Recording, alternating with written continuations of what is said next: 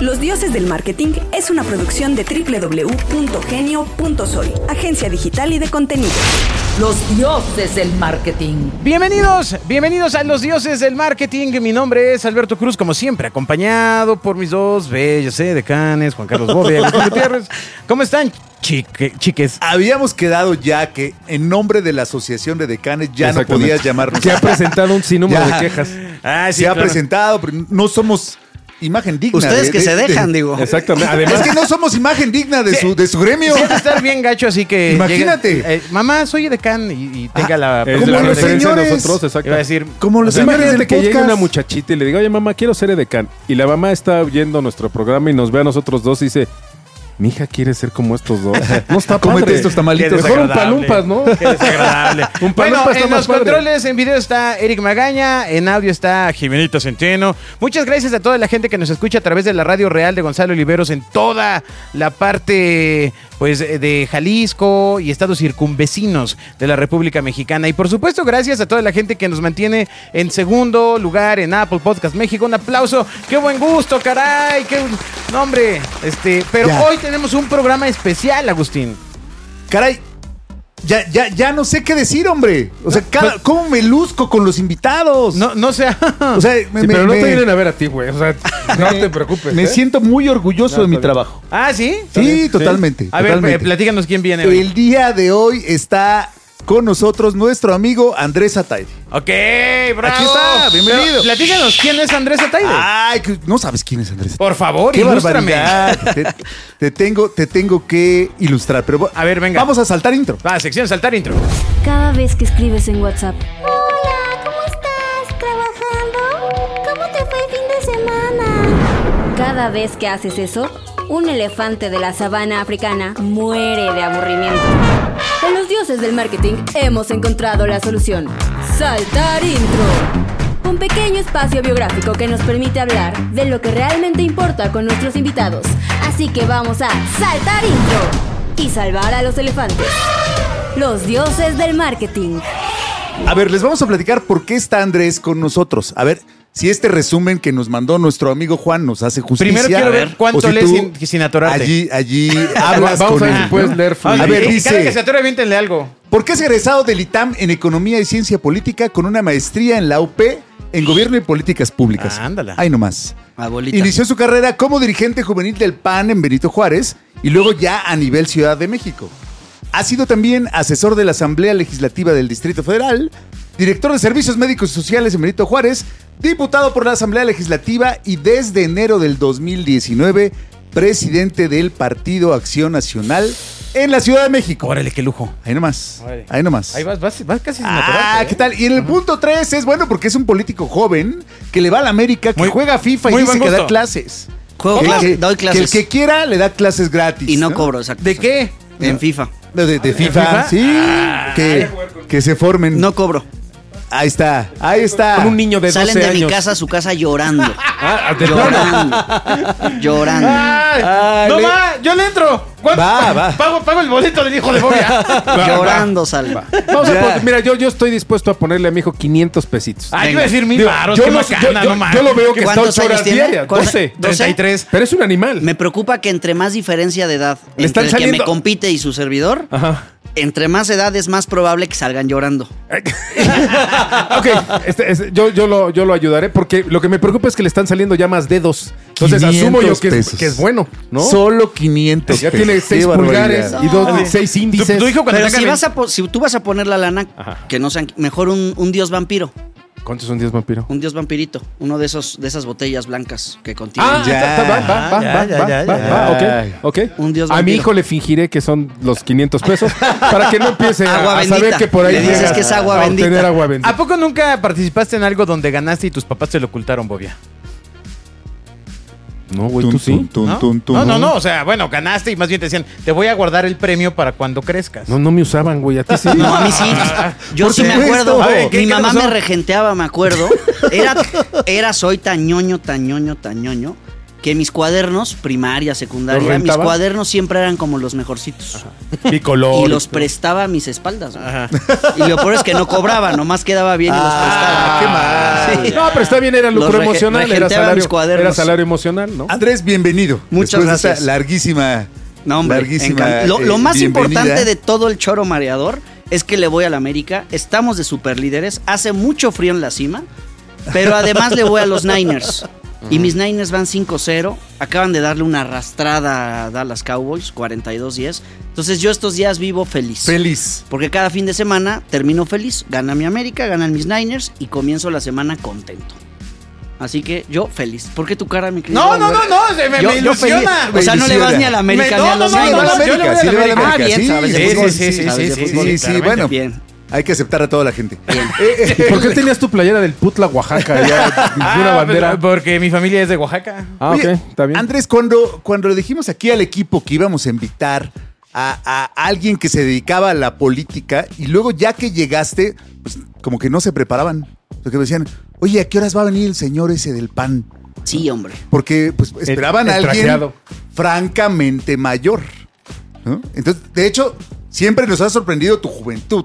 Pues cada día que pasa menos joven. Eso es una realidad. Pero la ventaja es que empecé muy chavito. Empecé a los 17, 18 años. Me acuerdo iba en el último año de la prepa. Estudié en el CUM, Escuelas Maristas. Soy hijo de San Marcelino Champiñón. Champañat, por si me escucha algún marista. Ojalá te San Marcelino en el infierno, Champañat. pero bueno. San Ma- Híjole. Viva Jesús María José Champañat. Ok, ok, ok. Recalco, corrijo. este. Y en el último año de prepa tuve un cuate, se llama Miguel Ángel Navarrete, le decíamos el Archi, se parecía mucho al Archi. Ah, menos mal. Y, y me invitó un día al pan de Benito Juárez, este, y me gustó, eh, to- soy ese, de esa historia de flojera, toqué igual la puerta del PRI, del PRD, Morena todavía no existía. Eh, y me encantaron los cuadernitos que leí del PAN, lo que inculca, sus valores. Por supuesto, como toda institución, pues hay gente buena, otra no tanto. Claro. Pero al comparar este, lo que vi y leí aquella vez, decidí entrar al PAN, tomé mi cursito de bienvenida y ya llevo bastantes años. Y eso me ha permitido, pues, este, ¿Por ir qué? poco a poco, escalón por escalón. Siempre he creído así, mis papás así siempre me lo inculcaron. Escalera por escalera, no hay que brincárselas. Poco a poco hemos ido, ido Pero avanzando. entonces no vienes de familia de políticos. No, hombre, O sea, ayer cero. cené con mi papá y me dice, ya, güey, este, Ya, ya, está esperando el- la empresa familiar, ¿no? Ok, Este, claro. Mi abuelo ya está grande, este, mi tío abuelo, su hermano también. Y, y normalmente en las empresas familiares, pues es la familia, Claro. las, las generaciones que vienen quienes se encargan. O sea, tú vas a hacer que ya no sea familiar. Pues sí me veo ahí, no sé en cuánto tiempo, pero, pero sí, mi familia me dice, güey, este. O sea, ya, ya, Ya. ocupe, ¿Qué ocupe el trono ya. ¿no? Y, y sí, no tengo ningún pariente, ninguna familia. Ah, Soy el único bicho, el único Que, bicho norma- raro. que normalmente la- la- las familias, la- los políticos mexicanos vienen de familia de, de políticos, de abolengo, del abuelo, el tío. el- o sea, tú fuiste el- el- el- la, oveja descarriada Soy que, la oveja que descarriada. dejó la parte empresarial para meterte a la política. Soy la oveja Wow. descarriada. Cuando decido estudiar economía y ciencia política en el ITAM, mi papá me dijo, mira, por la carrera de economía a todo dar. Pero la de ciencia ¿Pa' qué? política, ¿qué? ¿Cómo güey?". pa' qué? Le dije, no, pues me la he hecho de una vez porque era conjunta. Estudié Ok. las dos al mismo tiempo. Ok. Entonces, este, pues ahí empató justo con, con quien fui conociendo gente del PAN, conocí al PAN, eh, reitero igual poco a poco, y la verdad es que sí es un, un partido, una institución de la cual me enamoré, de la cual estoy enamorado y hoy me siento sumamente privilegiado de poder encabezar los esfuerzos del PAN aquí en la ciudad. Excelente. ¿Qué, qué se estudia en ciencias políticas? ¿Qué Eh, aprendes? mucha teoría. Más bien, ¿aprendes? Mira, lo, lo- quizá de la teoría de la ciencia política lo más conocido es algo que se llama teoría de juegos. No sé si han escuchado. No, no. La De los, de los juegos sí, de la teoría no. Pues estrategias mixtas, es decir, Sí. sacarle la probabilidad a lo que un agente racional, a lo que un individuo debe decidir entre A, B o, C. Y es cuando pones un puntito y pones ramificaciones, que son las opciones de decisión que tiene cada agente racional. El árbol de decisión, precisamente. Estudiar el individualismo, el colectivismo, socialismo, el comunismo, el mercado, este, por supuesto, historia política, los grandes pensadores, los clásicos, los griegos, luego pasamos a lo grecolatino, este, Descartes, este, que es el racionalismo histórico, luego pasamos quizá a pensadores más contemporáneos, pero es mucha teoría y la verdad es que sobre todo lo que tiene que ver con elección pública, que es esto de teoría de juegos, que yo pensé que era más conocido, voy viendo que no. No, no, Por lo no. menos no, aquí no, no. pero- pero ¿sabes qué? Suena cañón a marketing, ¿eh? Sí, claro. o sea, deberían sí, estudiar. o sea, les es voy a marketing compartir- político, yo creo, de alguna les manera. voy a ¿no? compartir un par de papers, de artículos Sí, de investigación ya. para que ahonden en lo Para que, que es la teoría ilustren. de juegos.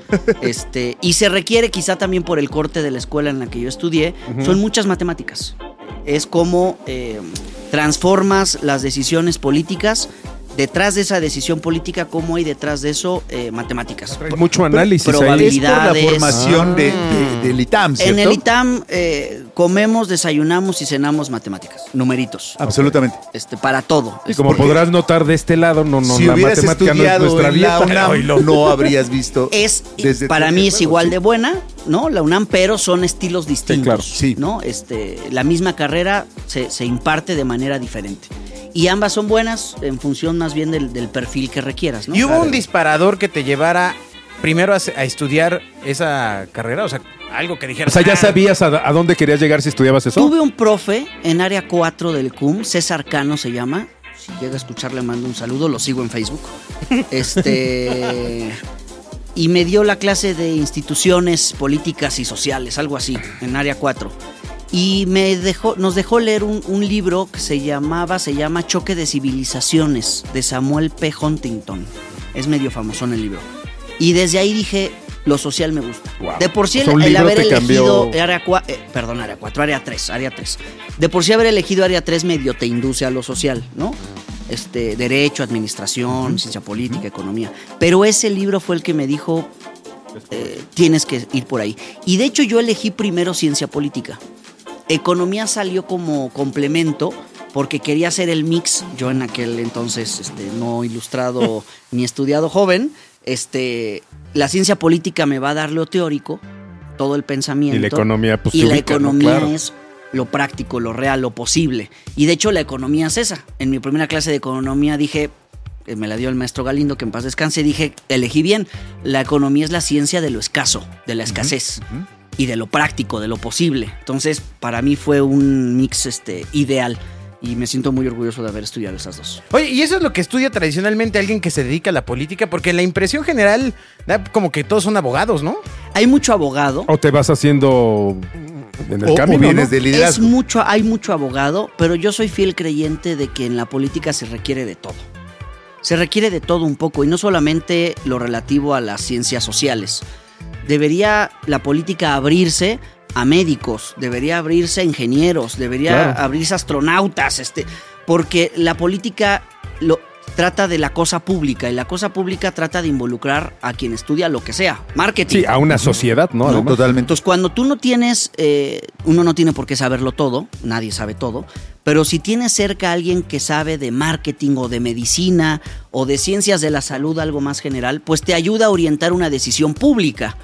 Y lo de, la decisión pública, pues por la misma naturaleza del tipo de decisión, al ser pública, involucra a todas y a todos. Entonces yo creo que la política debería ser mucho más multidisciplinaria.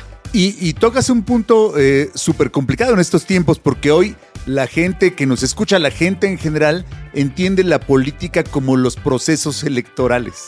Y nada más, ¿no? O sea, es una temporada que cada vez se hace más larga. Sí. que, cada vez así, ya, que ya es más larga.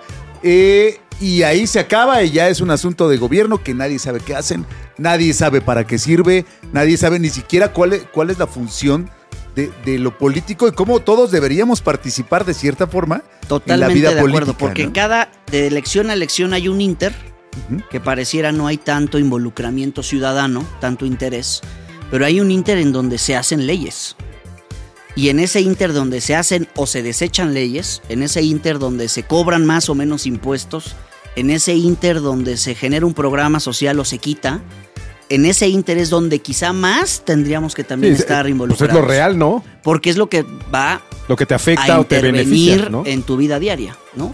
Entonces, eh, en efecto, la política quizá todavía no encontramos, aprovechando el nombre de este programa, el marketing ideal para que entonces el ciudadano no se involucre solamente en épocas de elecciones y tenga que decidir entre A, B o C, sino después de elegir y habiendo ganado o perdido su candidato o candidato, involucrarse para darle seguimiento a los que hacen leyes Oye, y, a los de, de- gobiernos. de abajo hacia arriba yo te diría, evidentemente, eh, cuando hablas de política, todo el mundo pensamos en presidentes, en gobernadores, en toda esta parte de arriba. Sin embargo, pues hay toda una parte abajo que es la que está mucho más cerca de un ciudadano y que de alguna manera, ¿tú qué crees que es lo que falle? ¿El, el cómo se comunica ese político hacia abajo o el que de abajo hacia arriba no le interesa de... meh? A la gente. Eh, eh, exacto, el alcalde. Digo, ayer, por ejemplo, en mi colonia había anuncios de que iba a estar la alcaldesa de Tlalpan revisando ahí unas cuestiones de luz. En bosques de Tlalpan Pedregal, ¿no? No, no, yo no vi bosques de Tlalpan Pedregal. Dice, dice colonia nueva. y este, y a mí me llamaba la atención que sea, bueno, pues iba a estar esta señora aquí, pero, pero no hace. Vamos, había 50 personas ahí que asumo que 30 iban con ella, ¿no? Entonces. Yo digo, creo que es multifactorial. Es como cuando quienes vivimos, es mi caso en departamento, y te convocan a la reunión de vecinos. A la asamblea. Yo creo, a la asamblea vecinal. Hijos Yo creo que eso. tu primera reacción Ajá. es, puta, ¿qué día, qué hora, güey? Ajá. Y, y- y mentalmente encuentras cualquier pretexto para no ir.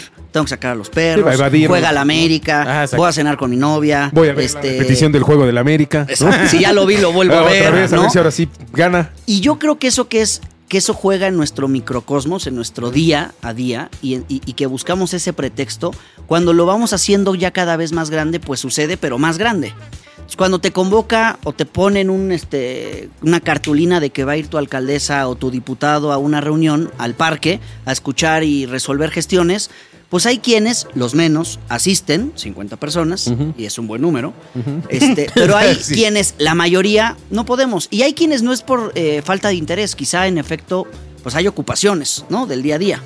Eh, yo creo que al ser multifactorial, en efecto, tiene que ver con no saber comunicar, tiene que ver con que quizá por parte del ciudadano en general, en promedio, falta interés, ¿no? Este, y yo creo que tiene que ver también con que la expectativa que genera una o un político, alguien que se dedica a la cosa pública para resolver mi problema, la expectativa cada vez es menor. No importa quién sea, no importa el partido, no importa de, de dónde venga, por muy buen interés que tenga, pues a veces no resuelven. Entonces yo creo que esa disminución en expectativa es directamente proporcional a la disminución en el interés de, de acudir o no a una reunión como Pero, estas. Andrés, para que Bobby entienda. Gracias, por favor. sí. Lo directamente soy- proporcional es medio uno a uno. Ah, es como un empate. O sea, ¿Quién es, quién es en, en el embudo político la persona más cercana a la sociedad? ¿El diputado local, el diputado federal, el senador? El presidente de Manzana. Yo creo que la, autoridad más cercana está entre una figura nueva, que en provincia ya existen, que son las y los regidores, y que aquí les llamamos concejales, y el diputado local. Ah, pero ¿qué es un concejal? ¿Es- alguien- ¿Tú sabes qué es un concejal? Mm, ¿Tú? Y mira, que sí, Agustín pero, salió de pero- la UAM, pero ¿eh? quiero ver si sí sabe. Ah, ya, güey, a Andrés. Durante muchos años, los Sí, sí, sí, jefes pero que lo delegacionales, es decir, los alcaldes, alcaldesas, eran mi- mini reyes, tlatoanis de su territorio. De su reino. Gobernaban su reino sin contrapesos.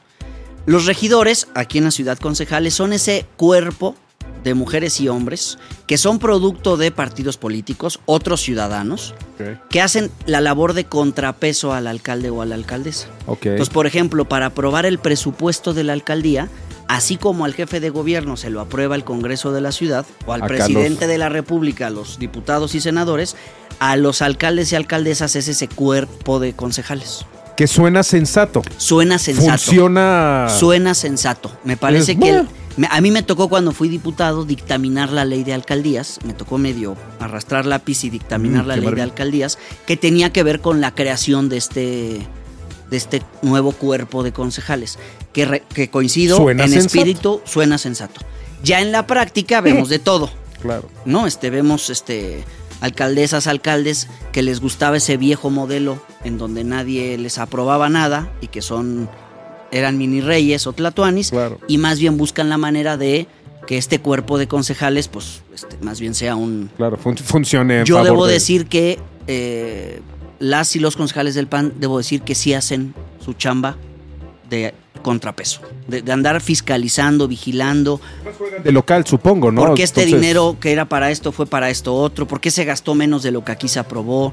Este, ¿Por qué en las gestiones este, de cada mil solo se resuelven 100? O sea, esa labor de, de verificar el día a día de la labor de un alcalde que antes nadie hacía, ahora lo hacen los concejales. Ok. Suena sensato, coincido. Sí, pues es una, es una- una figura importante, ¿no? Exacto, porque es, son las cosas que ayudan a que la gente vaya involucrándose más allá en la política que solamente ir a Ahora, ir a tachar obviamente cada lo más tiempo. llamativo pues es el presidente, ¿no? Y más si sale todas las mañanas. Y de ahí los Claro, show, gobernadores o show. la, je- la jefa de gobierno. Un saludo si nos está escuchando. Uno que otro diputado federal o local que, que son ya influencers, este, rockstars, ¿no? Y que en sus redes quizá tienen más potencia. Pero yo te diría que hay un cuerpo enorme de asesoras, asesores técnicos que son importantísimos. Porque son el que le hace la propuesta a la gente de decisión, al diputado. Oye, mira esta, esta ley para este, cobrar más predial. O sea, quien diseña, quien propone el cuerpo de un producto, quien compone el la propuesta de un producto parlamentario es el asesor. Correo electrónico dioses@genio.fm. Oye, digo, todo lo que me cuentas suena evidentemente súper interesante y que además deberíamos todo mundo estar súper involucrados. No sé si esto dependa desde que desde chavito te enseñaran en la escuela cómo funciona este sistema y cómo te tienes que involucrar. Y además, sí creo que el gobierno de alguna manera tiene que hacerlo mucho más, más lúdico, más didáctico, porque a veces esta sobriedad es la que dices... Y también hay ¿No? Gran parte, yo creo, sigo creyendo, del sistema político mexicano que le interesa que sea de hueva. Sí, claro, mientras menos involucrado estés, menos te enteras, ¿no? Qué escándala.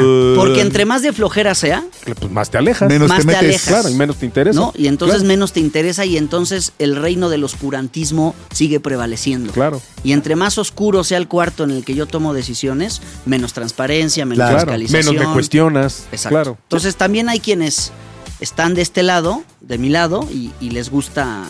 Como en el marketing. Igualito. Sí, igualito. O sea, mientras menos sepas en qué me gasto el dinero. Exactamente. O de qué está hecho mi de producto. Hay de todo en la viña del Ah, Señor. Claro, ¿de qué está hecha mi sopa? Oye, ¿por qué hoy, con, con todo esto que estamos platicando, por qué es atractivo o sería atractivo para un joven entrar a, a- a- a la política, cualquiera que sea la figura? A mí me tocó durante muchos años, eh, más chavo yo, dar cursos a jóvenes en todo el país. este, me mandaban a, a municipios muy chiquitos incluso, me acuerdo eh, que había cursos que se daban pues, en, en- en- en el pasto, en un escritorio improvisado, etcétera. Y muchos me preguntaban, oye, ¿cómo por qué yo debo entrar? Yo lo primero que diría es entrar o involucrarse o interesarse en Ajá. lo público no implica necesariamente entrar a un partido político. De entrar. O sea, entrar a política, involucrarse en lo público no es necesariamente entrar a un partido político. Sí creo que el sistema político mexicano hace mal en que los partidos políticos cuasi monopolicemos las cosas. Eso está mal. Yo como economista soy fiel creyente de la libre competencia y creo que debería ser mucho más fácil que un ciudadano sin partido político pueda tener injerencia real y competir con los partidos políticos. Pues e- eso haría que los partidos diéramos nuestro foie, ofreciéramos lo mejor de uno mismo y Claro. entonces no improvisáramos. Que Pero no es- tuviesen pero no es como- competencia. como, jugar fútbol sin equipo. ¿No tienes la fuerza de un agua mineral destapada hace seis meses?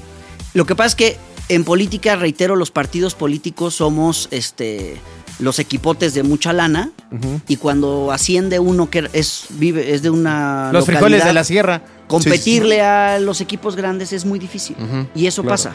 Entonces yo lo que te diría es que a todas aquellas personas, jóvenes sobre todo, yo los- no, no les diría el por qué eh, ojalá se involucren, no, deben involucrarse, porque si no se involucran se generan vacíos. Y cuando hay vacíos, los vacíos se ocupan. Claro. Y esos vacíos quienes los ocupan son los que muchas veces toman decisiones con poco o nulo interés en lo público. Con poco o nulo interés en que las cosas mejoren o caminen. Entonces te puedes involucrar creando una asociación civil, llevando lentes a las 100 comunidades más pobres de México, por ejemplo. Eso es involucrarse en política. Te puedes involucrar en política eh, formando parte de este, esta organización vecinal que hay por colonia y que decide en presupuesto público, que son los copacos. Oye, Andrés, qué flojera. Bueno, es que si no lo decides tú, entonces esa Alguien la- lo va a decidir, Esa lana ve tú a saber a dónde va a parar. Entre menos vecinos sean, es muy probable que esos vecinos estén en coordinación con gobiernos oscurantistas. Y entonces esa lana, quién sabe dónde termina. Entre más participación ciudadana haya, más contrapesos hay, menos oscurantismo hay, y entonces la lana va a parar a tu parque público. Para que cuando quieras ir a hacer ejercicio el fin de semana, sí sirva la escalerita, ¿no? O sea, Entonces, el ejemplo que dabas del condominio es en macro. claro. Sea, los de esta torre nos involucramos con los de la otra Pero no, torre. no te quejes si ponen a un torre. policía este, o, a, o a una, a un. O lo quitan. o pintan de un color que a ti no te gusta. Ahora, si no yo no estoy votar, ¿no? diciendo que, que- que entrar a política no sea entrar a un partido. Claro, ya dije que hay muchas otras opciones más, pero también una es entrar a un partido. A lo que me refiero es que la cosa pública es tan amplia que primero deberíamos, no sé si obligatoriamente sea la palabra correcta, pero deberíamos Por convicción. por convicción participar eligiendo cualquiera de las múltiples rutas que hay. Porque Claro. reitero, si no participas tú, participa alguien que muy probablemente sea fan del oscurantismo. Pues me parece que eso queda, esa información queda de hecho en el oscurantismo, porque Sí. eh, no, no es una información que haya sido accesible. A ver, Eric, Jiménez, ¿ustedes sabían la, la clase que les acaban de dar? No, no, bueno, ni yo tampoco, porque ahí te va. O sea, en, en mi cabeza. De- ti ya sabemos. En mi cabeza el concepto de alguien que quiere ser político, o sea, pues evidentemente nunca piensas en el abajo, sino es cómo me brinco rápido a, a ser parte de una votación, de qué, de la que sea, para ocupar un lugar, un lugar político. O sea, yo nunca me había puesto a pensar que la política, vamos, la esencia de un político, pues es mejorar una comunidad. O sea, el, el principio básico es ese. Y lo puedes hacer, pues desde la secundaria, desde la prepa, desde la universidad, y empezar con tu colonia, con más colonias, con tu Yo no podría a crecerlo, concebir ¿no? a una persona que haya decidido entrar a la cosa pública. Para mí sería una incongruencia per se, este, conceptual. Alguien que se de- quiera dedicar o se dedica a la cosa pública y en, y en el y en la balanza de lo individual y lo colectivo privilegie lo individual. Claro. No, no cabe. Ah, No, mira, pero no está- me- está- Sí. Bueno, no pero me- tenemos a Agustín que... O sea, mira, aquí No. tenemos una lista de nombres. no podría o no Sí, debería claro, ser. no es sensato. No es sensato. No es sensato, no es congruente. O sea, ¿No? per se, si te interesa o te gusta esto o le quieres entrar, es porque en tu balanza lo colectivo pesa más, Claro. ¿no? Oye, ¿Tú pues, crees que se nace político? O sea, ¿ya, ya traes esta esencia de querer hacer eso o con, el, o, Sí o con, estudió. o con la vida lo vas procesando? Yo creo que la política, lo dijo Aristóteles alguna vez, la política es eh, eh, forma parte como de la no racionalidad del, del animal político. Los las, las personas somos animales políticos. Entonces sí, sí como nacemos en, en comunidad, ya estás haciendo política. Ok. Aunque no quieras, yo siempre pongo el mismo ejemplo. Es como cuando vas en el coche, mamá, papá y los hijos atrás. ¿Dónde ¿Y, comemos? y dónde come? Eso es política, eso es negociar, eso es consensar, eso es privilegiar el bien común, eso es ver por la mayoría. Eso es hacer política. Ya luego viene toda la parte aburrida, ¿no? Que es quizá la que no llama la atención, pero que reitero es muy importante porque influye en tu día a día. Sí, claro, pero el modelo es exactamente igual replicado a una escala macro, pero es exactamente lo mismo. ¿Qué hacemos por el bien de todos, no? Exactamente. Entender Wow. que el modelo está diseñado para que participes. no, y no- yo creo que hoy el modelo no está diseñado para que participes. Ándala. Ok, porque entonces Ah, bueno. ahí hay Ah, un- bueno, se me acabó la pregunta. Ah, bueno, pues ahora platícame de tu el familia. modelo.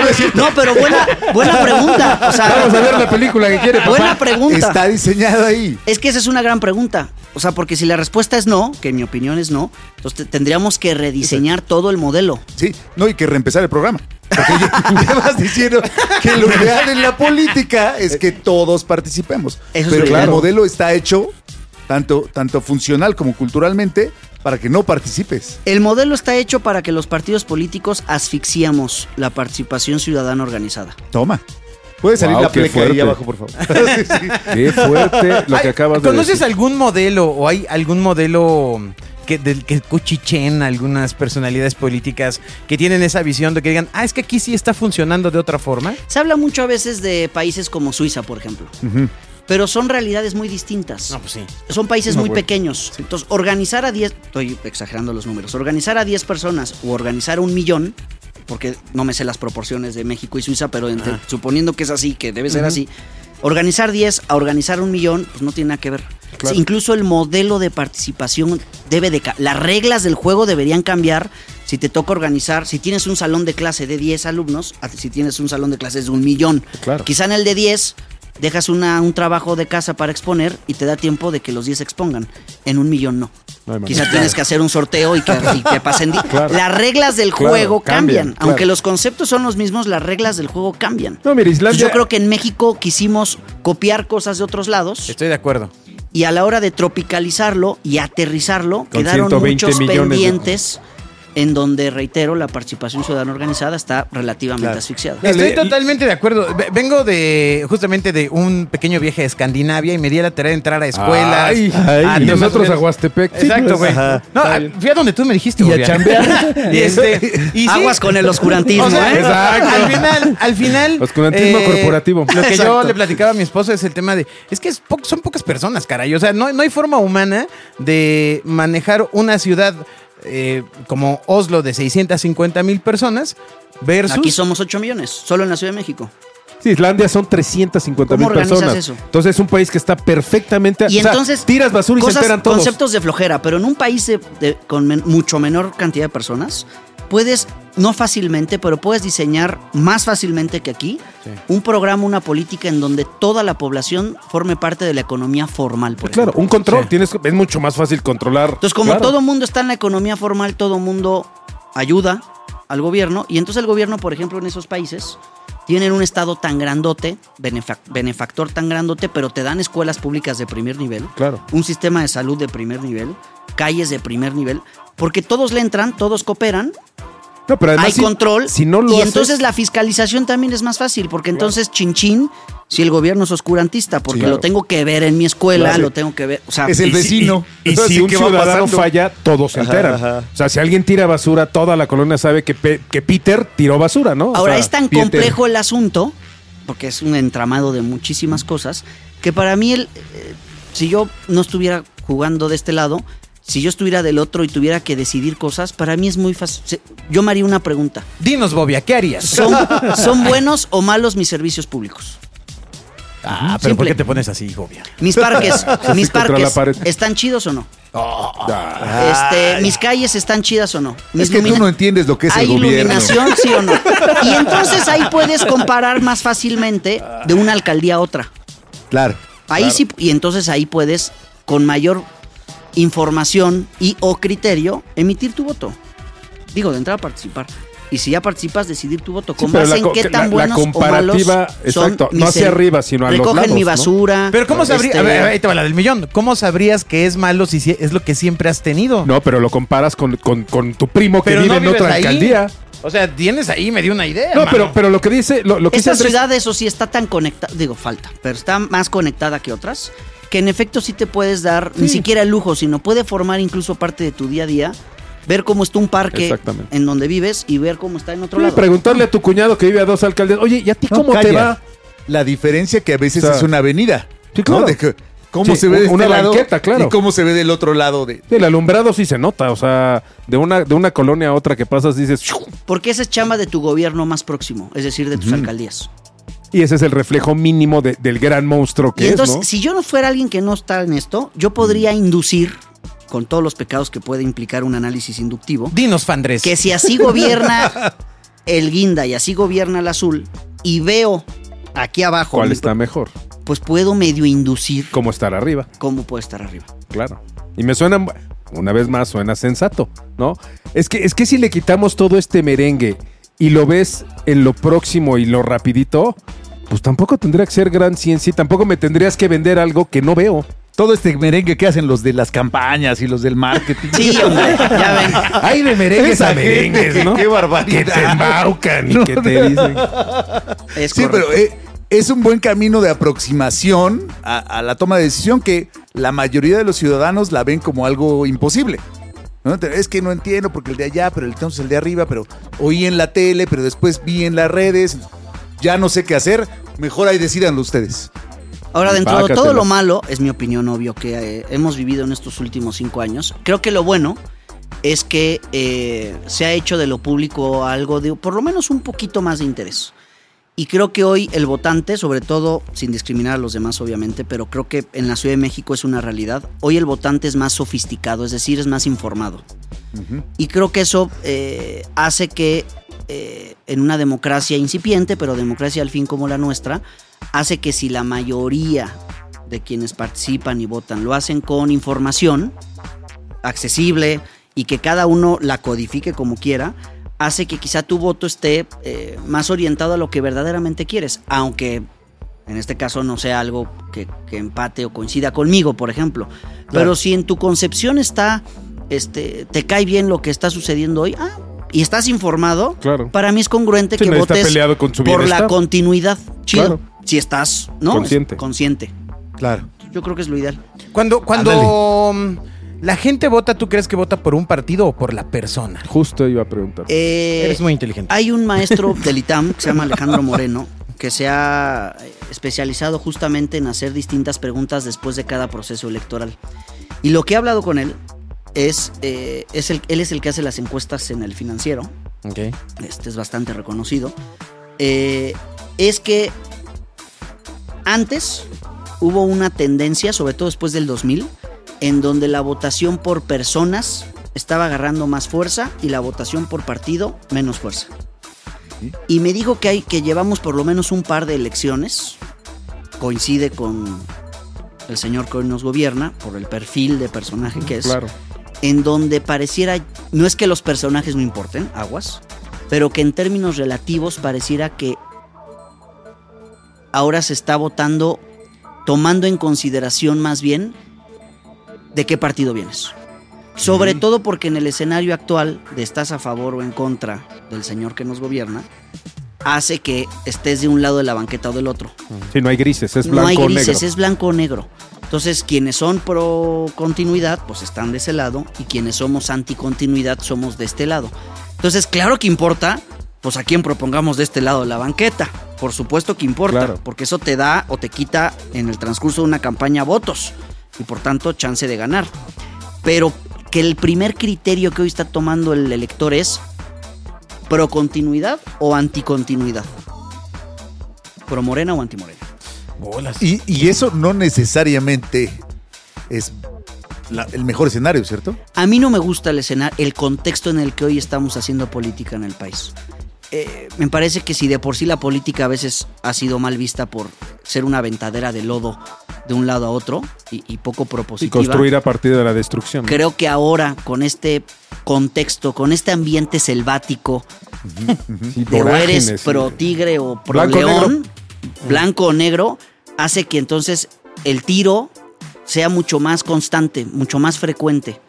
Y pareciera que se ganan bonos públicos entre, ma- entre mejor combatiente seas. Y yo creo que la política no es eso.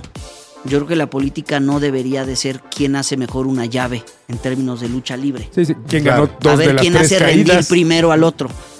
Más bien la, lucha, eh, la, la política tendría que ser cómo yo innovo o mejoro, por ejemplo, un sistema político en donde se asfixia la participación ciudadana organizada. Yo, a mí me gusta más ese tipo de contexto, que no es que lo hayamos vivido antes, pero sí creo que un poco más previo a la llegada del perfil que hoy nos gobierna. Wow. Oye, Andrés, ¿cuál es? eh, digo, platicamos eh, rápidamente del tema de tu visión, todo este rollo, pero ¿qué es lo que hace el presidente de un partido? O sea, eh, tú eres el mandamás, el Abel, Ajá, todas ajá. las traigo. A mí me gusta, yo soy pambolero. Este- Soy pambolero 100%. Yo, a mí me gusta ver mi chamba actual como director técnico. Ok. Siempre digo lo mismo, este no importa qué buen ambiente traigas en tu vestidor, cuántas carnes asadas les armes a tus jugadores y, y que inviten a sus familias. Cambio de uniformes. Que les cambies de uniforme, Ah. eh, más patrocinadores, más este, regalías porque hay más patrocinio. No importa. A un director técnico se le juzga por resultados, por los puntos al término del Sí, por torneo los partidos ganados. a las dirigencias de los partidos somos igualito. Podemos tener paz interna, todos nos amamos, nos queremos. Padrísimo. Friego de fotos, de eventos, de cursos, capacitamos, formamos. Pero si en la elección no nos va bien, tache. Y al primero que corren de un equipo de fútbol es Al director. al director técnico. Pues en los partidos es igual. Al primero que castigan o señalan después de un mal resultado es al dirigente en turno. Pero es ingrata la dirigencia, ya me lo habían advertido. Ya me lo habían advertido, porque eso ya hablamos de una cara de la moneda. Ajá. En la otra, si algo sale bien, no es el director técnico. Es Es el jugador, es claro. el centro El número delantero, nueve, güey, Claro, ¿no? fue O el que mete goles, ¿no? claro. Claro. o el defensa o el portero. Claro. Igualito sucede acá. Si hay un buen resultado, Fue el jugador. no es el, el- la dirigencia, es el Exacto. candidato. este, Se echó al hombro al la equipo. propuesta, Claro, ¿no? claro, Entonces, este, claro. son gajes del oficio. De todos modos, yo me siento un privilegiado. Siempre soñé con estar donde estoy. Así que procuro vivirlo al máximo. Y pues, cumplir con buenos resultados. Porque si Es lo que te iba a decir, porque aparte, particularmente tú ya hiciste historia en la Ciudad de México como director técnico. Sí, ya ganaste tu mundial, ¿no? O sea, de- Por- eh, es la ocasión en la que el PAN Ciudad de México tiene más alcaldías en la Ciudad de México. Siento que ya ganamos la Liga Premier, ahora estamos tratando de ganar la Champions. Así lo veo. Ya. Este, y también, siendo realista, lo he dicho en varios lugares, uno también, eh, y más con, con el vicio de carrera que traigo, que todo lo mido, ¿no? Sí, sí estoy convencido que el resultado del 21, si bien es histórico, y por lo en los libros de historia ya voy a venir, Ah, ya, sí, ya- ya nadie tu me lo lugarcito en la quita. enciclopedia, ya tienes tu cuadrito. Pero soy el primero que está consciente que nos fue tan bien no por nuestra gran chamba o nuestro super talento. Sí creo que en este contexto de azul o negro, azul ¿Blanco o, negro? eh, Ah, bueno, azul blanco o- negro, no sí, blanco negro. Los blancos o los negros decepcionaron tan cañón que el votante informado, racional, sofisticado dijo, güey, me prometiste un friego de cosas y en la Ciudad de México me bastaron tres años para ver que la caja llena de esperanza más bien venía vacía. y así como nos dijo el hoy presidente en un spot previo a su elección de toma tu voto, pues así le dijeron, toma tu voto y votaron por la oposición. Que creo que sí hicimos bien. Creo que dentro de la oposición nuestra buchaca fue la más atractiva Claro. porque sí creo que hemos venido siendo el partido de franca oposición. Somos el partido que más hemos señalado, con argumento, no nada más señalar por señalar, y, y estamos tratando de ahora de hacerle un spin, un, un- un framing, de tal manera que al mismo tiempo nos vean ahora como un partido propositivo, porque nuestra Champions League es ganar la ciudad. Hay una, al final, ahí con ese giro que quieres, que comentas que quieres dar, viene un tema de percepción de marca, ¿no? O sea, haz de cuenta, si yo hablara del Necaxa, pues el Necaxa es el, los 100 gritones de siempre, que eran 10, ¿no? Y, y quizá en una cuestión que nada tiene que ver con el tema local, pero sí con el nacional, de repente la percepción de del PAN es para cierta audiencia vieja. Sí, sí creo que hace algunos años en un periódico eh, hi- hicieron, publicaron un estudio de cómo en la calle tú identificarías a un panista promedio. ¿Cómo? Era bien trajeado, zapato negro boleado, Un gran marquís. peinado, peinado para atrás, lentes delgaditos, este, portafolio en mano, este, y buen coche, etcétera. Ese es el, así en ese estudio salió cómo es el panista promedio. Entonces sí creo que hoy el PAN tiene el enorme reto de no ser más eh, populista, pero sí de ser mucho más popular. Es decir, de estar Es mucho diferente. más cerca eh, pues de todos los problemas que tenemos en la ciudad. Y además cuando hay crisis como, como, las, como, como las en las que nos encontramos hoy, inflación, menos empleo, etcétera, pues por muy bien acomodado que estés, por muy privilegiado que creas que eres, pues, si antes este, comprabas 10 cosas de algo, ahora compras 7. Mucho más que quizá el, el que compra dos. Pero de todos modos te afecta. Entonces, ojalá que esa esas realidades hagan del PAN un partido, reitero, mucho más popular. Eh, no solamente de clases medias o de clases medias altas, que así se nos ha querido vincular y que además ha sido culpa o responsabilidad nuestra no aclararlo o no ofrecernos como algo distinto, porque además al interior del PAN, debo decir, creo conocer, o sea, la- no sé si a toda, pero a la gran mayoría de la militancia del PAN de la ciudad, es falso que todo mundo es, este, nació en cuna de oro, este, y- es falso.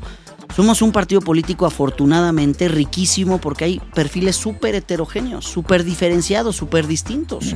Y es distinto el panista de Benito Juárez al de la Miguel Hidalgo, al de la Coajimalpa, a la de Tlalpan, a la de Xochimilco. Desde Tlalpan sí somos distintos. Son necesidades, realidades diferentes. Claro. Y, y- y es lo el reto, el que tenemos el reto de comunicar el que el PAN afortunadamente es un PAN que sí creo tiene todavía en algunos estudios sale como el partido que ubicado como como que medio el que mejor gobierna, pero al mismo tiempo alejado. Si lográramos resolver eso, Sí, que al final del día la- yo, yo sí creo que los partidos y las marcas que representa un partido pues, son marcas igual que los refrescos, igual que absolutamente todo. Y sí creo que el PAN le hace falta este refreshment, porque yo que lo conozco, pues sí también veo, digo, pues no es lo que a mí desde chiquito me enseñaron que era el PAN, que era este viejito, además súper religioso, cuadrado, este, de derecha. yo te puedo decir que hoy en el digo, PAN de la ciudad cero. somos un partido abierto, eh, tolerante, respetuoso. Alivianado, este. amor es claro. amor, este, un pan distinto. Porque además también, eh, pues las personas, las generaciones eh, traen, cargan o, o conciben también valores distintos conforme a, su- a sus épocas. ¿no? Claro. Entonces yo, yo estoy convencido que el pan es rico porque tiene una manera de pensar no cambiante, pero hay muchas otras cosas que sí van cambiando y que hoy generaciones eh, cada vez menos jóvenes, pero sí más jóvenes que otras, vemos como realidades, sobre todo en una ciudad como esta, en donde pues este, no por pragmatismo, sino por convicción, vemos que hay cosas que tienen que seguir este, avanzando, ¿no? Claro. Escribe a dioses.genio.fm para ampliar tus dudas. Los partidos, ahorita que los comparábamos con marcas, ¿hay un proceso de rebranding? O sea, en algún Sí. momento piensan decir, tal vez deberíamos cambiar la imagen que tiene la gente de nosotros. Porque, por- no es tan obvio, ¿sabes? Porque decir, a ver, si soy un partido, quiere decir que tengo una cierta posición y estoy allí. Yo la hace defiendo. como dos, tres años, me acuerdo, propuse al CEN. De entrada, cuando uno escucha partido, eh, pues lo que hizo el partido Convergencia no fue casualidad. Claro, Se llamaba Partido Convergencia y ahora se llama Movimiento Ciudadano. claro, claro. Porque hay puros Rebranding. ciudadanos. Es quitarle part- la palabra partido, Claro. que genera ya Y le metió Claro. colores. rechazo. ¿no? Claro. Entonces sí, sí creo que como cualquier otra marca de cualquier otro sector o industria, los- las marcas de partidos tienen, no es por gusto, la obligación de rebrandearse, de, de- de- Claro. de- de- de hacer una De reflexión pro- eh, profunda de qué, qué- de qué somos y de qué queremos ser y hacia dónde queremos ir. ¿no? Entonces yo propuse, me acuerdo, hace dos, tres años al PAN quitarle el partido. Partido ya no. Yo, yo procuro casi no decir partido. Que se. AN. No, man. Espera, espera. Bueno, ya, ya. ¿Estaban ahí o qué? O de plano, yo a veces Ajá. procuro, por ejemplo, decir directo Acción Nacional, sin el partido. Claro. Que es una ¿No? forma común de, de llamar al partido, ¿no? Acción Nacional. Lo mío tiene una intención de, evitar la palabra partido. Eso somos. Y tampoco es que queramos darle la vuelta al consumidor, que en este caso es el, el potencial elector. Pero sí en términos de marketing creo que se vale Claro. este, presentarse como, no como lo, único, lo, lo que uno quisiera hacer, sino como lo, lo que uno es. Y reitero, dentro del PAN hay mujeres y hombres, chavas, chavos, que son sumamente distintos, con un capital humano también riquísimo, poderoso, eh, y que estamos en ese intento de poder administrarlo de la mejor manera para que el próximo año sea la levantada de la orejona. de Pero la sí creo, sí creo que, sí creo que la percepción y el cambio. Mire, y digo, en una marca le pasó a Kentucky Fried Chicken que le quitó el Kentucky Fried, se volvió KFC para quitar el fried, que era la parte nociva que ellos decían, pues es que está frito y la tendencia es no comer cosas Pero fritas. el problema era el chicken. Era KF, El problema KF real era, era el re- era que el pollo. que no era pollo. ¿Quién, quién no les dijeron? Ahora, hay marcas que tienen que cambiar por obligación. Claro. Eh, el equipo este, los Red Kings de Washington, en la NFL. Los Red Kings creo que no, ya no gustaba, no, eh, alguien Sí. les dijo que ya no. Se, se tiene que rebrandear porque Los pieles rojas. Sí, porque ya, Exacto. ya estaba afuera. Político, era político, políticamente incorrecto. eh, por, por ser eh, incorrecto y se cambia. Pero hay otras que quizá todavía, como es nuestro caso, no entramos al mundo de lo ilegal o de lo incorrecto, pero de todos modos creo que es correcto replantearnos. Claro. Totalmente de Que debe haber una tentación en decir, eh, como lo tienen algunas marcas, de mostrar una cara que a lo mejor no eres tú. ¿No? Claro. O sea, como Ahora, y el hay- reto, como en cualquier organización, que por ser una organización tiene una cultura organizacional, es. es. decir, valores, manera de organizarse, de tomar decisiones, etcétera, Eso sí sabemos. este, empatar el, el- el rebrandeo Claro. con claro. y, y- y lo digo así porque también dentro del PAN hay, y lo digo porque así es, gente quizá, eh, lo medí, me hice una encuesta al interior del PAN, gente con edad un poquito más avanzada y que son súper religiosos. claro. Así es, que bueno. no está mal, ¿eh? Que no está mal, nada más que el PAN no es un partido confesional, no es un partido religioso. Es- ese es el punto, No, ¿no? no somos eso. Pero hubo momentos en donde es- esa, eh, esa manera de ver las cosas tuvo mayor injerencia. Total.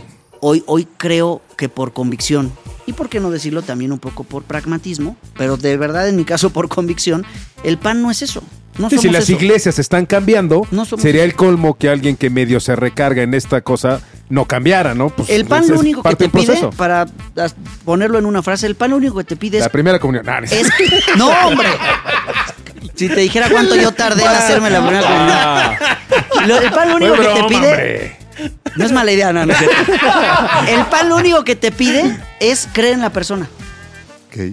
Creer en la dignidad de toda persona, sin importar Pues me, me parece si eres suficiente, claro, homo, hetero, claro. si, te- si este Claro. blanco, negro, si eres rico o pobre, si eres de izquierda o de derecha. Lo único que pides es que creas en la persona. se En la dignidad que tiene toda persona. Entendido. Es brutal, Nada más. claro. Es un manifiesto. Y hay valores que coinciden con, le- con el católico, con la iglesia católica. Pero coincidimos. Es más, honor a quien honor merece. Puede que haya valores que retomamos de ese catálogo de principios cristianos. Puede ser. Pero eso no implica que para ser panista tengas que ser católico. Para nada. Puede ser panista no católico. Los hay. Que además, aunque fuera, si, si tomas lo bueno de lo que sea, pues también se vale. O sea, puedes pensar y sentir y creer en lo que quieras siempre y cuando pues no fastidies al otro, ¿no? Keep Es simple. Qué no puedo creerle a tu abstracción, Ajá. Bobia, ¿eh? Eso somos. ¿Quién eres y por qué no? y Es que me dio COVID, entonces me mató toda la parte. ¿Quién es este Bobia y por qué sí lee? ¿Por qué se oye coherente? Oye, eh, Andrés, nos platicabas eh, acerca del tema de la Ciudad de México. Si tuvieras una varita mágica, ¿cuáles son las cosas que dirías? Ah, no manches, esto sí, plink. De- lo primero que haría el agua. Que, que dejara de llover o. No, que toda, que toda Está lloviendo persona. mucho estos días. Ay, Y la echa a lo- perder. Lo, lo dice alguien que, no, que nunca ha padecido carencia de agua. Y la ¿cómo no? echa a perder. Venías con todo. Oh, que la Prácticamente cansa. la Tiene mitad de la Ciudad de México no tiene agua. Sí, claro. O no tiene agua Limpia. eh, limpia, eh, como muchos quizá tenemos Claro. la oportunidad de tenerla, de abrir el- la Grifo. llave y que salga. Mu- Claro. La mayo- no la mayoría, la mitad, casi la mitad de la ciudad no tiene agua potable, limpia, disponible cuando uno la desea. Es una tragedia. O sea, y se eso es un derecho humano, el acceso al líquido vital. Eh, tiene que ver no solamente con tomarla, tiene que ver con cuestiones de higiene, de salud Claro. pública, etcétera. Lo primero que yo con una varita mágica haría sería que todo el mundo tenga acceso al agua. Pues sí. Bobia no lo entiende. Oja- oja- ojalá Qué tuvieras eres. esa varita mágica. Porque ¿Qué otra, co- qué otra cosa cambiarías? Otra cosa que haría, eh, conectaría a la ciudad. Me parece que la Ciudad de México tiene una deuda histórica con las demarcaciones del suroriente. Me Claro. parece que tenemos una deuda histórica con demarcaciones como Xochimilco, como Tláhuac, como Milpalta. No, pues está bien lejos, mano. Y lo que se acumuló. Pero es Ciudad de México.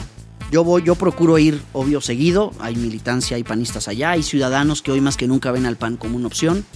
Este, y que en efecto se dedican a actividades que en el centro de la Ciudad de México no concebimos, porque acá no, no, no hacemos eso.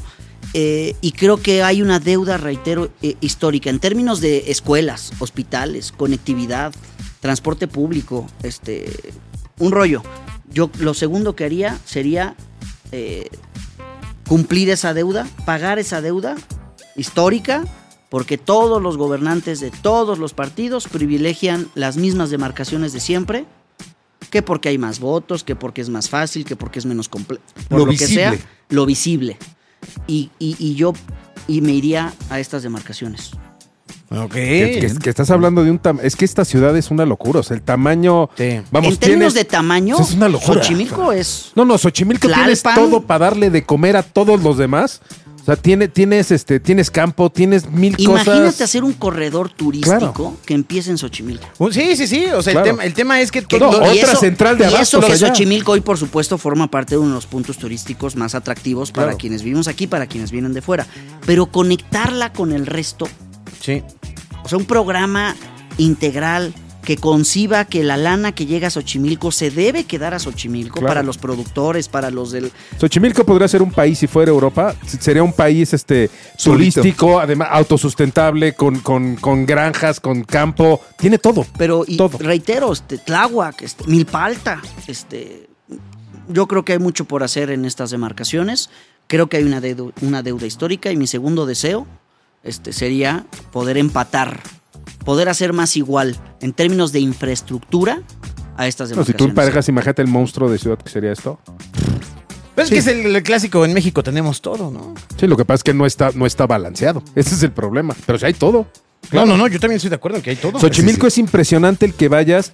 Ejemplo, la, la- la señora que nos hace favor de ayudarnos vive en Xochimilco. Y es impresionante cuando yo la voy a dejar y estás en otro planeta completamente diferente y estás a cinco minutos de periférico. Dices, hay campo, hay este, hay, hay chinampas, hay mil cosas que dices. Pero por ejemplo, en- estoy- en, en Tláhuac hay una riqueza cultural. claro. este, Absoluta. Claro. Total, o sea, impresionante. Eh, en Milpalta también una riqueza natural este, que ya envi- envidian o, o quisieran muchos otros municipios del país y lo tenemos aquí en la ciudad.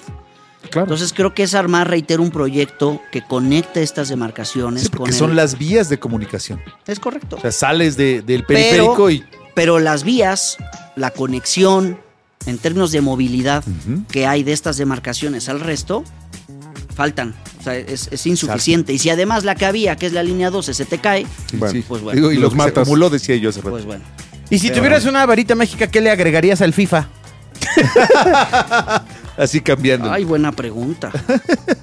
Que ya no es FIFA, creo, ¿no? Se- se- No, se acabó. FC creo que se FC llama. ahora ya, ya, ahora ya, ahora ya cambió, ¿no? Me Ya llega- sabes- me mañana el ciertos nuevo. derechos. Ah. Ah, ¿qué Ah, entonces hijo lleva la ventaja. Me llega mañana. Te, podrá ganar, pues ya que, lo me, tiene. que me dé un día. Me llega mañana el nuevo. Este, FC se llama. Híjole, ¿qué le pondría al FIFA nuevo? Buena pregunta. Buena pregunta. Híjole, pues es que así como México lo tiene todo, FIFA lo tiene todo. Oílo. güey. Juego, juego con, con los audífonos, juego con Ajá. gente de otros países, Ajá. Coreano, sueco. Y tengo no sé por qué, como el América. Meto gol al minuto 94. Claro. Me- Seguro me están macromentando mi santa Ah, madre. pero no aplicas acá el truco de cómo bloquearlo y cómo se hacía en los primeros FIFAs. No, sin truco, sin truco. Sí, Yo solo si te bonito. paras en la esquina y le Yo hago tiras bonito. Nada más con eso. en- en ¿Tu hijo de qué, 94. con qué equipo juega? Porque vas a ser el representante No, o sea, de... él, él juega una cosa, no sé cómo se llame, pero es esta donde vas jugando Matatena. no sé qué cosas y creas tu equipo Sí, sí, sí. con tus jugadores. Y el tipo, bueno, mi, mi hijo se ha gastado no sé cuántas horas porque no gasta lana. ¿Eso Es- crees? No, no, no, no, no, no, no. Créeme que sí sé. Eh, porque lo gastaba en el Fortnite. Y este. Y entonces, pues tiene su máximo en esta Fíjate vida. que yo es no cristiano. juego eso. Que- que Se me hace poco realista tener ¿Es- de es delantero a? Maradona. No, no, y ¿cómo, de- cómo se llama esto que creas tu equipo? sí, se sí, llama sí. No juego eso. ¿Fantasy fútbol? ¿No, No. ¿No es eso? Entrenador o no. no Sí, sé, sí, sí, ah, sí, ya que formas tu propio equipo. Y pues obviamente traes unas Pero estrellas. tienes jugadores, este, incluso que ya no juegan, pues. sí, claro, que Cristiano, Franco ya Pelé. Ah. ajá. Y mi hijo me decía que una de las magias que tiene es que ahora los jugadores, por decir algo, yo no sé, pero un cristiano, solo ese, solo ese cristiano hace lo que realmente puede hacer cristiano el, el real. Entonces me dice, ahora sí es muy diferente el que tengas o no a un jugador, porque sí, sí tiene características Pero diferentes. qué chiste, ¿no? Yo juego con los equipos De- este, vigentes porque me gusta la dosis de realismo. Claro. Debería obligarte a que hubiera dos troncos. Oye, O pero sea, aparte sí. tú juegas fútbol en la vida real que también. elegir a dos Yo soy pambolero. ¿En dónde Yo- juegas? Yo jugué de chavito en el Club América. Ahí en División del bien. Norte, Ahí en- ahí, ahí pasó mi hijo, ya pasó un rato por ahí. Ahí jugué en equipos Cometas, se llamaba uno, y Meteoros el otro. Ajá. Este, y luego en los Maristas jugué fútbol todos los años de primaria, secundaria, prepa. Y a la fecha juego en una liga de medios que es en el Club América. Este, y Uta. Me ardo mucho cuando por alguna cuestión de chamba no puedo ir. Para mí ese día es sagrado. Está bien, sí. Es este, preparo mis espinilleras, mis tacos. Sí, mi- la bonafina, este, la bonafina, la mochila. con la servilleta pegada. Sí, sí, sí. O sea, es un ritual. Sándwich de huevo, todo un así. ritual, un ritual. Entonces, a mi equipo Máximo Avance les mando un abrazo. Ah, les mandamos un abrazo. ¿Y- son ¿Y, en qué lugar va el equipo? Esa es una mala pregunta. Pero te la voy a El chiste no es, no, es, no es ganar, sino competir. No, no, ¿No? eh, ¿No? eso es ¿No? lo peor, sí importa Ah. ganar. No, pues claro que Pero mira, importa. fue nuestra primera temporada. Ajá. Este, y nos tocó jugar contra equipos de medios deportivos muy reconocidos, de donde hay exjugadores. No, bueno. Ah. De Manuel Villa nos Ah, metió, creo que ya. cinco goles en un juego. Ajá. Este. Entonces no pasamos a la liguilla. Bueno, Nos bueno, quedamos- decidieron esperarse. Decidimos esperar. Quedar de este lado. Entonces yo ya le sugerí a nuestro Exacto. director deportivo ir al mercado de piernas Exacto. tal cual. Adquirir y unos fichar pares. y vender a varios. Y vender a varios. Oye, Vender. pues ahí es tu oportunidad con tu Ajá, escuela de fútbol, generar exacto. talentos para... Es el momento. No, fíjate, es que, es que abrí una escuela de fútbol ahora Ah, nueva para chavitos de Pero- alto pero él no da rendimiento. clases, ¿eh? No, yo no, no, no, no. qué pinche No, no, llevar no, a no, su yo hijo no doy clases. Él solo quita el candado. Y yo no, dice sa- yo no sabía, el, otro día fueron a jugar unas chavitas que les dicen talacheras. Sí, sí, yo sí. no sabía que existía eso. Y dije, wow, pues es un mercadazo. Son las que- Son las chavitas que te cobran. las que cobran. Supongo que también hay hombres, ¿no? Claro, 500 varos, 1000 talacheras varos. y entonces das de cuenta que tú tienes tu equipo de fútbol Ah. y, el, y el domingo vas a jugar contra un equipo pues, más, de más nivel y, Y contratas talacheras. Vienen tres o cuatro chavos que le juegan acá pues como de, de miedo y entonces ganas el partido. Pero porque, porque hay mucha lana en los torneos. Ni te dejan jugar, ni te Acá dan en pase. esta liga no podemos hacer eso. O sea, Ah, bueno, registras no a tu equipo al principio. Sí, como las ligas normales. Y ya no puedes- claro. No hay este, mercenarios del fútbol. Ya no puedes Exacto, cambiar. las talacheras son Bueno, mercenarios entonces, del fútbol. Yo, yo estoy esperanzado que en el mercado de piernas Encuentren al- a alguien. encontremos. Encuentren, sí. encontremos, encontremos. Así. Ya sí, Bobia jugando en la siguiente temporada. Exactamente, soy talachera. Yo, yo, yo toqué la puerta de la Endit. Yo algún La- día voy a ser director técnico, es mi sueño. ah, sí. ¿Qué tal? La Endit es la escuela de directores técnicos de la Federación Mexicana de Fútbol. Ok. Este, metí mis papeles, pagué, no sé qué, pero está muy lejos. Uno y dos son viernes y sábados. Y pues la chamba. Sí. Pero algún día regresaré a la Endit. Endit, te estoy avisando. Algún día regresaré a la Endit, me graduaré de director técnico y empezaré dirigiendo un equipo de tercera división. Vaya. Nosotros ahí en la, en la escuela tenemos en- todo, es una larga historia, pero co- contamos con un director deportivo que es un colombiano. No sabes, yo no sabía que podías aprender a jugar fútbol así. O sea, no, no tenía Tú no ni sabes la- ni qué era el fútbol, No, no, no, no, de entrada Sí. yo no soy, yo no soy Te futbolero invitaron. o no era futbolero, pero te das cuenta cuando alguien sí tiene la capacidad de entrenar a un chavito y enseñarle a jugar fútbol, que es mucho más allá que pegarle a una pelota. O sea, es con qué le pegas, cómo le pegas, con qué parte del pie. Que, que eso de que solo tengo una pierna a la derecha o la izquierda es, no, maestro. Yo creo que estamos dos hoy en una sociedad tan diversificada que en toda actividad requieres profesionalizarte. Pero, pero es un ni- es, Es que- esto tiene un nivel. especializarte. Sí, claro. Igual que la participación, así debió ser siempre. Un Claro. director técnico, o sea, no solamente es, este, siempre le digo a los, que en el PAN, así como yo empecé, hay dirigentes juveniles, ¿no? Eh, entonces yo les digo, oiga, no, no, no trata solamente, cuando encabezas un esfuerzo de un equipo humano, no solamente trata de hacer un plan de trabajo y que, qué actividad, no. Eres psicólogo, Claro. eres este... La emoción hoy, hoy mueve todo No, o destruye o sea, todo, ¿no? Entonces a mí me tocara un chava, oye Andrés, me corrieron de mi casa, ¿qué hago? Entonces, opinar de eso, si te está comentando eso, es porque quizá te tiene confianza Fianza. Claro, y te ve quizá como, como autoridad eh, válida. Claro.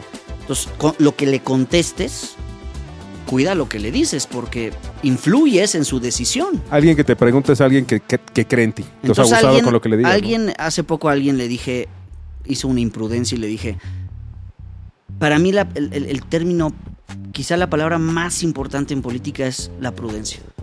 Que no significa miedo, no significa este eh, echarse para atrás, no significa el no querer ser protagonista, es la línea delgada, ¿no? Entre, entre hacer lo correcto en el momento correcto, Claro. decir lo correcto Medir un riesgo. ¿no? medir riesgos, Claro. planificar escenarios, calcular escenarios. Claro. Eh, Es tan extraña la, La palabra que hasta prudencia. tienes que significar, tienes que explicar el significado. La prudencia. Sí. Y hasta en la vida, ¿eh? Digo, Sí, claro. Hasta en la vida diaria. Tremendo, pues muchas gracias Andrés Atay, un aplauso. ¡Eh! Oye, se nos quedaron como muchas Finalmente. preguntas en el tintero. Ojalá y puedo regresar en algún punto Abuelita. a platicar. En el tintero mu- eso es como cosas. frase de si, si fuéramos en un galeón. Bueno, en el ¿no? WhatsAppero, ¿no? O sea, eh, en el guion quedaron como tres preguntas más, ¿no? Que Exacto. aparte son amplias y son interesantes porque conocer a una persona que se dedica, que hace política y que es líder, es, es una percepción distinta. Yo nada más veía aquí la cara de Jimenita y Erika así sintiendo cuando decías algunas cosas. Sí, sí, claro, tiene toda la lógica. Tiene razón. Pero es que, ¿sabes qué? Que no se escucha esto. No. O sea, realmente lo que se llega a Y no se escuchar... escucha a este nivel de plática tan, tan, tan pop, tan, tan facilito, sin tanto merengue y sin tener que decir que vas a coadyuvar para el Sí. desarrollo. Esa palabra de- de- les bueno. encanta, No, no, no, coadyuvar, no, o sea, híjole. Les encanta. Al político promedio le encanta, Le encanta coadyuvar. coadyuvar. Cañón, cañón. Sí, Oye, sí, ¿qué sí, es sí. coadyuvar? Pues no sé, por eso Pues lo quiero. mismo que ayudar. Es, es ayudar. Lo mismo es- que ayudar, Es como cooperar, ayudarse. O sea, es tú cooperar. pones de tu parte y de la mía, ¿no? Parece como, como ayudar, pero sin hacerte totalmente responsable. Exacto. Exacto. Coadyuvar es. Ayuda. ayudas y yo te veo. Ayuda tímida, ¿no? Exactamente. Limitada. Limitada. Exacto. Bueno, muchas gracias Andrés, gracias por tu No, presencia hombre. en los dioses del marketing. Un eh, eh, agradecimiento a Jimenita, a Erika, a toda la gente que nos escucha en la radio real y por supuesto a todos ustedes que nos siguen en TikTok. Por, eh, no, no, no entiendo bien eh, la razón, estamos bien pinches, pero los invitados Ajá, dicen cosas vamos re bien. verdaderamente relevantes. Sí. Sí, Bernardo, Bernardo está Me han causando salido furor. en TikTok, ¿eh? Ah, ¿qué Yo soy tal? tic- digo, no soy muy tiktokero, pero tengo mi terapia de TikTok antes de dormir, Sí. siempre. Y, y duermes Y- y bien, me ¿no? han O sea, salido, lo me último, han lo salido. último con lo ¿Qué que tal, duermes ¿Qué tal? es- ¿Qué tal? No, hay El que, hay secreto que es que no salimos, que ya salen otras personas. Sí, sí, es lo bueno. No, te imaginas irte a dormir que lo último que veas a nosotros. No está padre. Viene mes del, de los muertos. o, se te aparecen los señores. Viene Halloween. Bueno, abrazo a todos. Muchas gracias, nos escuchamos en la siguiente emisión de los dioses del marketing. Adiós. Dios. Escuchas a los dioses del marketing. Los Dioses del Marketing es una producción de www.genio.soy, agencia digital y de contenidos.